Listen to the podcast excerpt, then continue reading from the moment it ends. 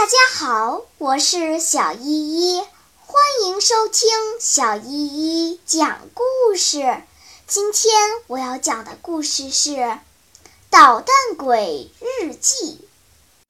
十二月六日，哭着吃面条。我吞咽了全部的泪水后，写着日记，因为我刚吃完一碗面条汤。一边吃，我一边掉着眼泪。我是生着气吃掉这碗面条汤的。爸爸昨天下了命令，为了惩罚我用假人吓唬维吉尼亚、骂肌肉老师等恶作剧，罚我吃六天的面条汤，除了面条汤外，什么也不给吃。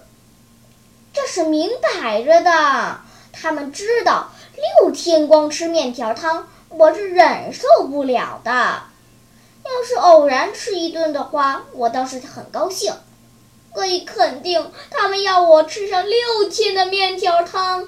嗯哼，然后对我说这样做是迫不得已。我抵抗了一整天，拒绝吃面条汤，就是饿死也不屈服这样残酷的迫害。但是遗憾的是，到了晚上，我再也受不了了，我只好向饥饿屈服。我为我不幸的命运和面条汤而伤心的哭着，边哭边吃着这碗面条汤。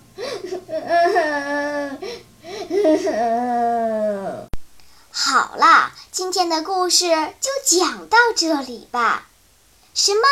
你还没有听够呀？那就赶快关注小依依讲故事吧。